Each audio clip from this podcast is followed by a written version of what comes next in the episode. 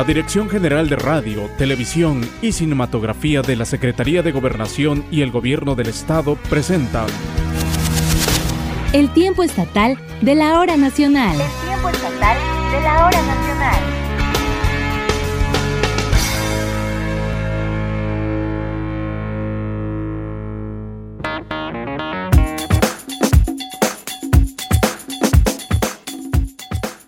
Buenas noches, qué gusto que nos acompañen en esta emisión más del tiempo estatal de la hora nacional. Al micrófono les saluda con mucho gusto, mucho placer Gisela Ramírez Hurtado y en esta ocasión, bueno, está a mi lado un gran amigo de muchos años, de mucho tiempo, muchas anécdotas. Es mi amigo Félix García, locutor de los noticieros radiofónicos de la Organización Radiofónica de Oaxaca de Grupo Oro, y a quien le doy la más cordial bienvenida. Muchas Bienvenido. gracias Gisela, qué gusto realmente que nos permitan compartir con ustedes el tiempo estatal de la hora nacional. Es un privilegio estar aquí con el auditorio, acompañarles este fin de semana para mí. Realmente es un privilegio que nos tomen en cuenta o tengan a ver a Ay, nosotros. claro. Ay, amigo, muchas gracias, muchas gracias. siempre. Será un placer compartir este programa. A ver, auditorio, es Sí, que es un placer, está de lujo Muchas el tiempo gracias. estatal, porque además, como son hombres y mujeres tan ocupadas, de verdad que nos brindan este espacio, nos sentimos muy honrados y por supuesto, esta noche, como cada domingo, tenemos un programa no bueno, a perder de boca, lleno de cultura, textiles, lugares paradisiacos, en fin, un momento en el que nos damos la oportunidad de hablar de cosas bien bonitas que tiene Oaxaca. Si no las conoce, por favor, acompáñenos. Vayan, visiten Oaxaca, de verdad. Se pierden mucho si no van. Desde luego. Tenemos- Quédese con nosotros, hombre. Bueno, Mire, en los próximos eh, 30 minutos eh, usted eh, tendrá la oportunidad de imaginarse cosas tan bellas que tiene nuestro Oaxaca y bueno, complementarla con esas que ya conoce, porque si algo tiene Oaxaca es justamente esto, la riqueza cultural única en el resto de la República Mexicana. De los 32 estados, Oaxaca sigue brillando en la geografía nacional y esto sin duda es un privilegio para usted que vive en Oaxaca y es un privilegio para nosotros acompañarles esta noche. Y bueno, aquí entre, entre bambalinas estábamos platicando de lo que vamos a tener hoy.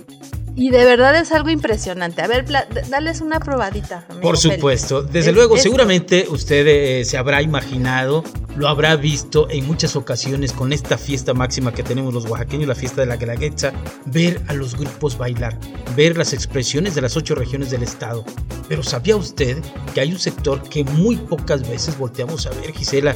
Para mí fue impresionante conocer esta historia que vamos a compartir en unos minutos más con nuestros radioescuchas de la, del tiempo estatal de la hora nacional una profesora que está dedicada de tiempo completo a enseñarles a personas que no escuchan, a los sordos, pero que bailan a la perfección, que interpretan la música mucho mejor que yo, porque me siento hasta mal decirlo, de verdad. Amigo. De ¿a verdad, es un no? trabajo impresionante que hace esta mujer. En serio, y yo creo que eso nos va a dar una luz en, en esta, a veces en este, en esta vida, en esta carrera, de las cosas que todavía podemos hacer, que explotamos muy poquita nuestra, eh, en mi caso, bueno, lo que hace el cerebro, lo que hace la mente, lo que hace el espíritu, y que podemos dar tanto.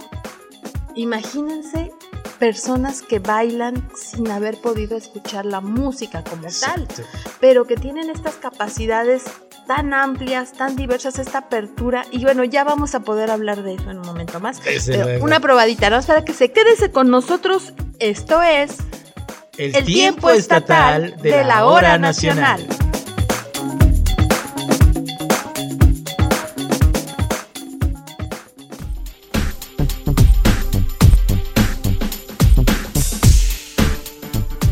Y bueno, pues esta noche, amigas y amigos, nos vamos a ir a la región de la Mixteca.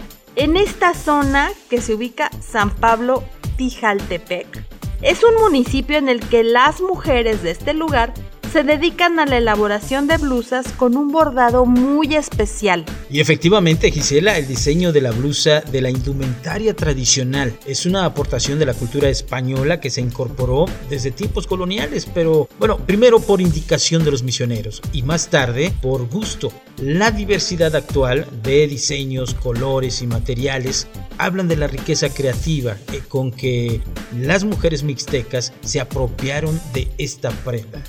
Vamos a escuchar precisamente este reportaje con nuestra compañera Alfa García, que le comparte a usted justamente lo que fue a ver, lo que trajo de la zona de la Mixteca.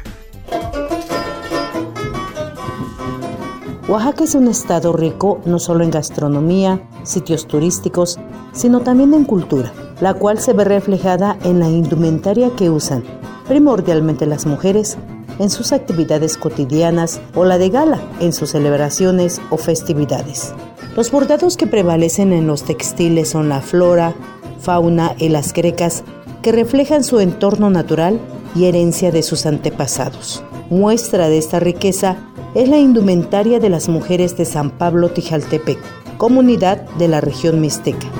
En este lugar ubicado a un promedio de 5 horas de la capital oaxaqueña, se elaboran tenates, sombreros, sopladores, chiquihuites y petates de palma, pero también destaca el bordado peculiar de sus blusas.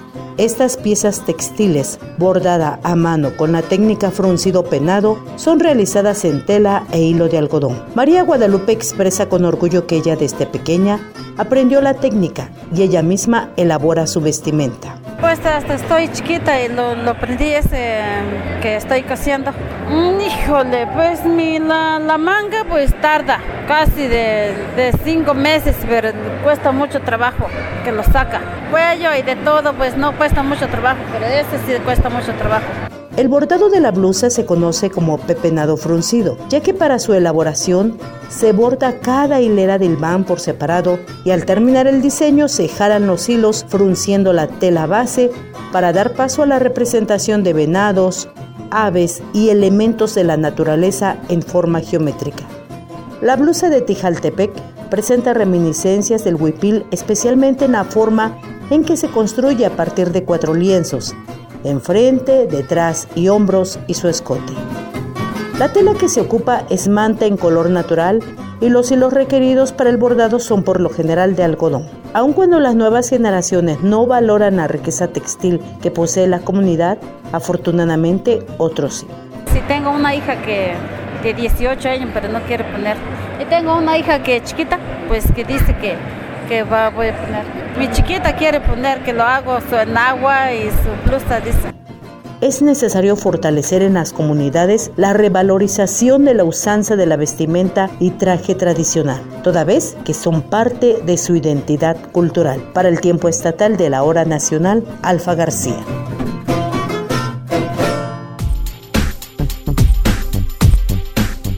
La zona de la Mixteca, amigo Félix, auditorio, vamos a viajar a los valles centrales porque vamos a Tlacolula de Matamoros, donde una de las prendas emblemáticas, hablando de estas prendas tan hermosas, que fueron portadas principalmente por los habitantes de este lugar, son los cacles zapatos.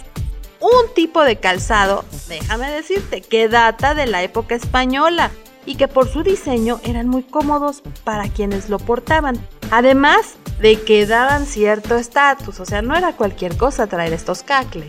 Ah, me imagino quienes las usaban y quienes las disfrutaron en su momento y quienes eh, lograron lucir esta prenda. Y en la actualidad, bueno, pues este tipo de prenda ya no es eh, muy buscada en el mercado, ya que fueron sustituidos por nuevos modelos y materiales novedosos. Sin embargo, aún se pueden encontrar este tipo de calzados de forma tradicional. Vayamos a conocer a uno de los pobladores que todavía elaboran este tipo de prenda. Las prendas de vestir muy representativas en algunas comunidades de los valles centrales de Oaxaca son los cacles, sandalias de cuero o guaraches que los españoles llegaron a llamar zapato de indio. René Calderón González, promotor de las tradiciones de la colula de Matamoros, expresó que este calzado fue muy conocido en la antigüedad e incluso fue plasmado en algunos códices. Se sabe que desde la época prehispánica ya se utilizaban, ¿no? Y hemos visto en los códices que todos los que vienen ahí plasmados traen un calzado, que es el cacle. Primeramente era de isle o como una alpargata, después de piel, ¿no? De acuerdo a las necesidades. Señaló que en el caso de los hombres, este calzado aún conserva su forma original, que le permitía ser utilizado en trabajos de campo e incluso en la práctica de algún deporte. Sin embargo, los cacles de las mujeres son una adaptación de la bota aristocrática. En el caso de las mujeres, el cacle que se usa o el cacle zapato se deriva de la bota aristócrata española.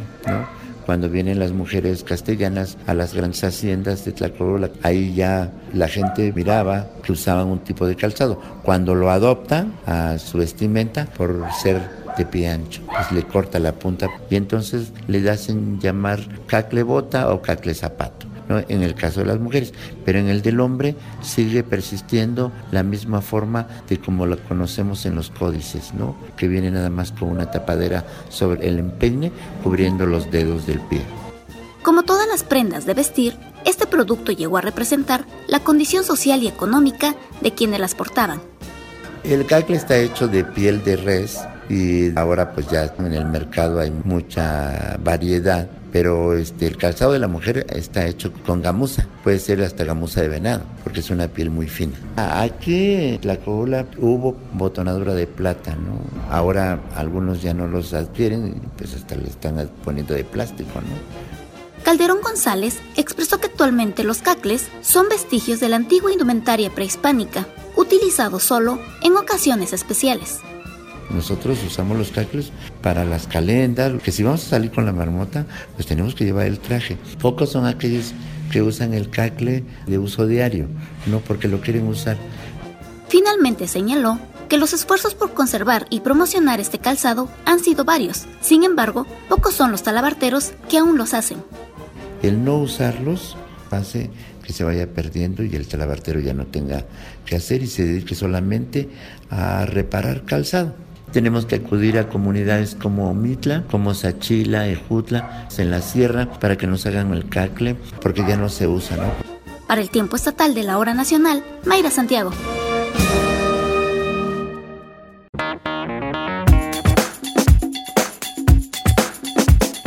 Gracias eh, por seguir en sintonía con nosotros aquí en el tiempo estatal de la hora nacional. Nos importa su opinión, sus comentarios y por supuesto que usted participe en este su programa radiofónico. Así que si usted eh, que nos está sintonizando en este momento quiere participar, hágalo a través de nuestro número telefónico 951 239 6909 para que desde la comodidad de su teléfono celular nos envíe su mensaje de voz o de texto.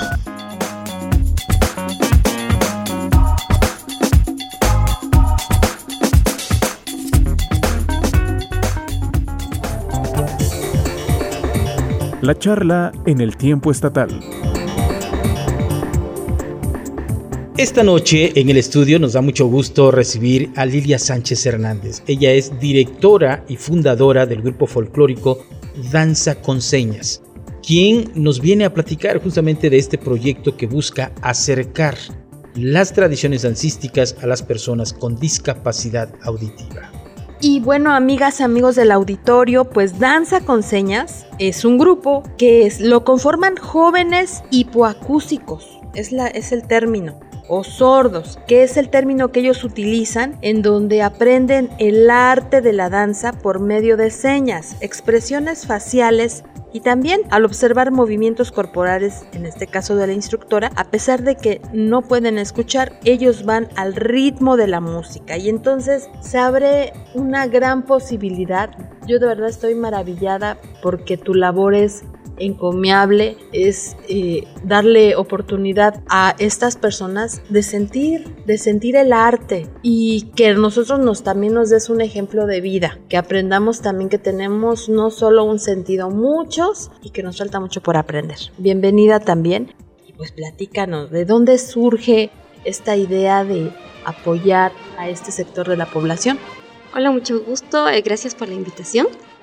Pues sí, em, el proyecto, porque ahorita ya es un proyecto el que yo tengo, eh, surge pues casi ya 10 años, tiene, tiene este, esta, este proyecto y la intención de dar clases a este tipo de personas que son personas sordas, porque es el término correcto, personas sordas, em, fue al dar clases en un centro de atención múltiple. Ahí eh, tuve la oportunidad de conocer a, chicos, muchachos eh, sordos, y pues me dediqué a ellos a enseñarles lo, el folclore mexicano y, pues se interesaron mucho, les gustó y a mí me gustó la, la forma del interés que tienen ellos en aprender. Son unos muchachos que, que este, tienen esa facilidad de, de, este, de, de, emprender todas las cosas que ellos quieran y la capacidad de, hacer eh, muchas cosas, ¿no? Yo me quedé maravillada al, verlos cómo, este, cómo aprendían y este, cómo bailaban.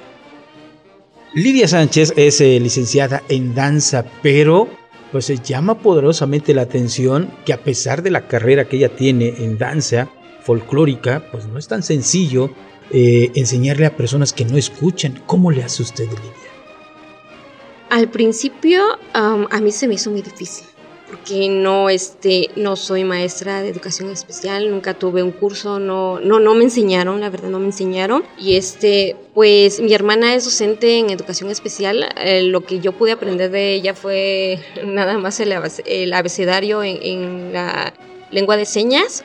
Y este, pues los muchachos me empezaron a enseñar. Lo poquito que sé, lo sé gracias a ellos. Con ellos empecé. Eh, Ahora sí que a marcar la música para enseñarles, a marcar la música, el conteo de pasos es muy importante para que vayan al ritmo de la música y sobre todo eh, este, el lenguaje, el lenguaje manual, que es muy importante para ellos, para que yo me pueda yo comunicar. De ahí eh, parto para darles clases y para comunicarnos. Ah, yo tengo dudas. A ver, sí entiendo que, que llevan el ritmo a partir del de la contabilidad de los pasos, pero en tu experiencia, con el tiempo que ya llevas con estos grupos, podemos decir que sienten, que perciben la música, cómo se conectan independientemente del conteo de pasos, pero hay algo más, no sé, el alma, el espíritu, ¿cómo le podemos decir a eso que hace que, que, tú los ves y lo están sintiendo, lo están viviendo, es algo diferente, ¿no? Y esa, esa pregunta igual yo me la hacía, porque la verdad es, es como ya lo dije, impresionante. Em, al principio yo, este, yo, yo me quedé pensando en eso y, y les pregunté de cómo es que sentían la música y ellos me dicen que sienten una vibración. ¿No? Hay algunos que me dicen que, que lo sienten en los pies, y otros que lo sienten en el pecho, que les golpea el pecho y otros en los brazos, es lo que ellos me decían. Y, hay otros que me dicen que no sienten nada, pero que sin embargo, pues ellos, ellos sienten em, tranquilidad al bailar, me dice uno ellos este, se sienten bien al bailar, se sienten, eh, esa confianza para, este, para expresar lo que por medio de la danza se expresan muchas emociones. Y ellos a través de la danza pues así empezaron a expresarse porque hay algunos que eran muy tímidos, tímidos. Y si los vemos ahorita bailando en un escenario son, son otra persona, son otra persona, la danza los ha cambiado demasiado. Qué trabajo tan impresionante hace usted, Lilia. Actualmente, ¿cuántos integran al grupo que usted está preparando? Ahorita somos ocho integrantes, tengo cuatro parejas y necesito más todavía. Y seguramente habrá gente que nos está escuchando que conoce a alguien que eh, tiene esta discapacidad. Pues acérquese y, bueno, pues preguntarle dónde la pueden contactar, Lilia. Doy mi número de teléfono, el 951-333-8950. Y eh, ensayamos en atrás de la Casa de la Cultura, hay una explanadita, ahí, este, ahí estamos ensayando. Y bueno, ahora que, que estás pues ya con esta trayectoria, ¿hay posibilidades de que sean para todas las edades? ¿Es solamente a una parte? ¿O qué es lo recomendable para los papás? Yo creo que anteriormente, hace 3, 4, 5 décadas, el tener sordera, el tener alguna discapacidad, a veces era la familia no sabía, tenía poca información y había también poca educación para esta población. Ahora que ya hay adelantos, que ya hay más estudios y que ahora sabemos que tener una discapacidad no te impide prácticamente nada, no hay, hay muchas posibilidades. Entonces con esta experiencia, ¿en qué momento es recomendable para los papás empezar a, a ver a sus hijos para que pues inserten tanto en el arte, en este caso es la danza, pero habrá también otras, otras áreas que a lo mejor les permite hacer crecer este espíritu, esta alma, este, este ser humano ¿no? que está.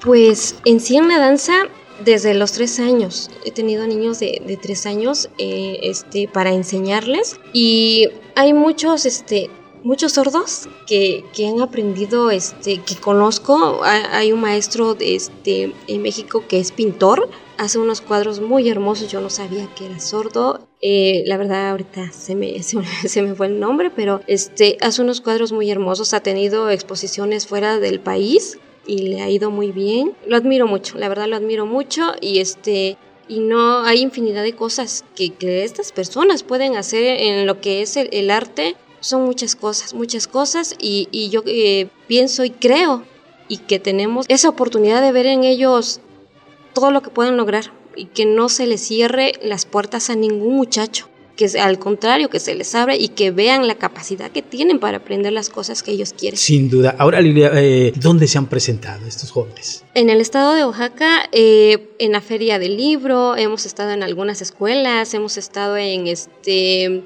pues ahora sí que en donde nos inviten, nosotros vamos con mucho gusto.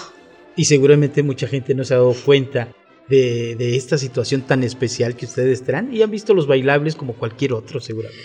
Así es, eh, tengo una pareja que baila el jarabe mixteco y este y de hecho este se presentaron aquí en Santo Domingo, no sabían que eran sordos. Cuando me vieron que yo les daba las instrucciones de, cambio de, de pasos, pues se quedan, se, me veían a mí, los veían a ellos y decían, ¿son sordos? Y entonces pues se quedaron maravillados al ver cómo bailaban, porque es muy difícil bailar el jarabe mixteco.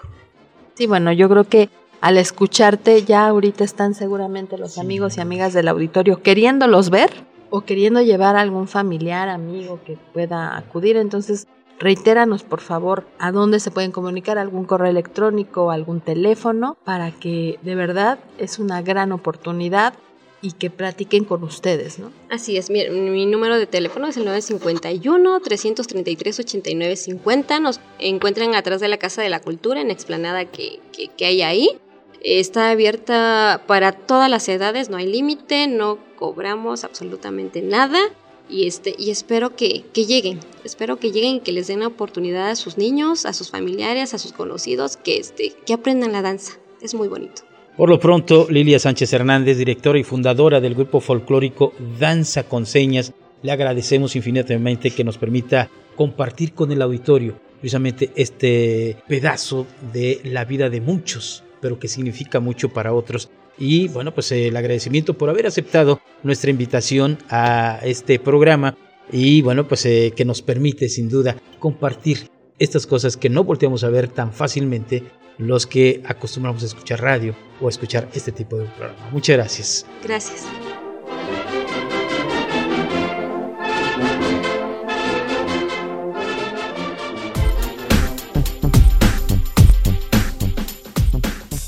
Gracias por continuar con nosotros en el tiempo estatal de la hora nacional. Es momento de irnos al municipio de San Andrés Guayapan, ubicado aquí en la región de Valles Centrales. Y es que es muy cerca, se encuentra muy cerca de este lugar, el Cuarto Suspiro, un taller de diseño y producción de cerámica contemporánea, cuya producción se caracteriza por piezas utilitarias y artísticas, así les dicen, de gran calidad, con propuestas innovadoras en cerámica de alta temperatura. Tú sabes que hay eh, en Oaxaca pues hay mucho tipo de artesanía, pero esta en particular es la que le dicen de alta temperatura. Así es, Gisela. Este taller lo integran jóvenes artesanos quienes nos presentan justamente una nueva propuesta de productos de cerámica de la cual Rosalía Ferrer nos amplía la información. Hoy vamos a conocer más. Natalia Bolaños Martínez y Brian Corres son dos jóvenes oaxaqueños del taller Cuarto Suspiro, ubicado en San Andrés Guayapan. Ellos elaboran piezas de cerámica utilitarias y escultóricas en alta temperatura. La propia Natalia Bolaños nos platica de esta propuesta innovadora que desarrollan en la entidad. Bueno, nosotros eh, Eso significa que nuestras temperaturas de cocción son 1250 grados, que es un poco más alto de la temperatura de cocción de la cerámica tradicional. La técnica de alta temperatura principalmente se desarrolló en Oriente, Japón, China, India, y nosotros aprendimos en la Escuela de Artesanías de la Ciudad de México eh, esta técnica y decidimos eh, trabajar con ella porque es un poco más resistente y los acabados que obtenemos son diferentes. Entonces ahí hay una variante nosotros haber estudiado y no venir de una familia de artesanos o una población de, de, artesanos milenarios, decidimos que no podíamos apropiarnos de algo que no nos pertenecía, por lo cual empezamos a desarrollar un diseño como más nuestro en el cual nosotros como quisiéramos plasmar eh, todas estas inquietudes o gustos que nos llamen la atención. Hacemos sobre todo muchos animales, texturas, trabajamos con colores eh, azules, mates, como un poco más terrosos y eso va variando un poco más, un poco en, el tipo de piezas que nosotros hacemos.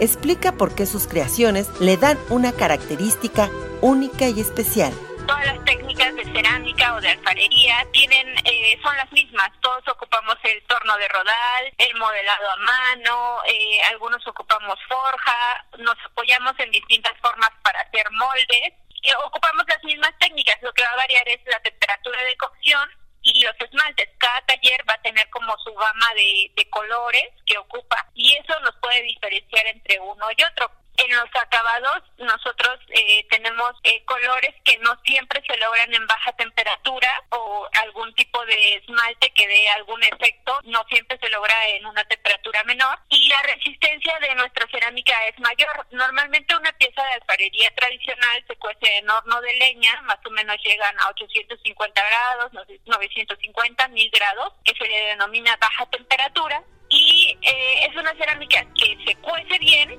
pero es un poco porosa. La cerámica de alta temperatura se cuece todavía más y lo que pasa es que se sinterizan los poros, es decir, se cierran mejor y al cerrarse los poros se vuelve un poco más resistente.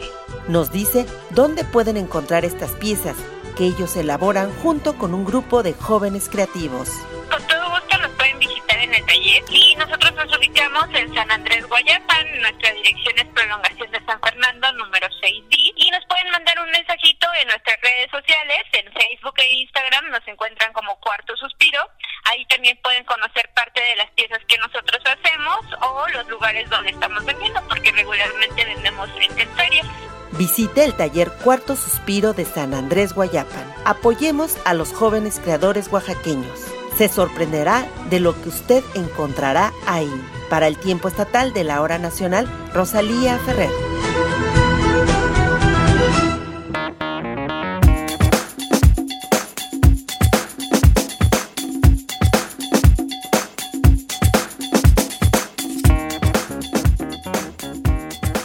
Bueno, pues desafortunadamente, amigo Félix, este tiempo estatal ya se está terminando, llegamos al final de esta emisión. Pero antes de despedirme, por favor, platícanos, ¿cómo te fue esta semana? ¿En dónde te pueden escuchar? Y la gente nos puede escuchar a través de los servicios informativos de Radio Fórmula Oaxaca, de la Mejor FM y también a través de nuestra señal de Facebook. Ahora ya no solamente las noticias se escuchan, se pueden ver.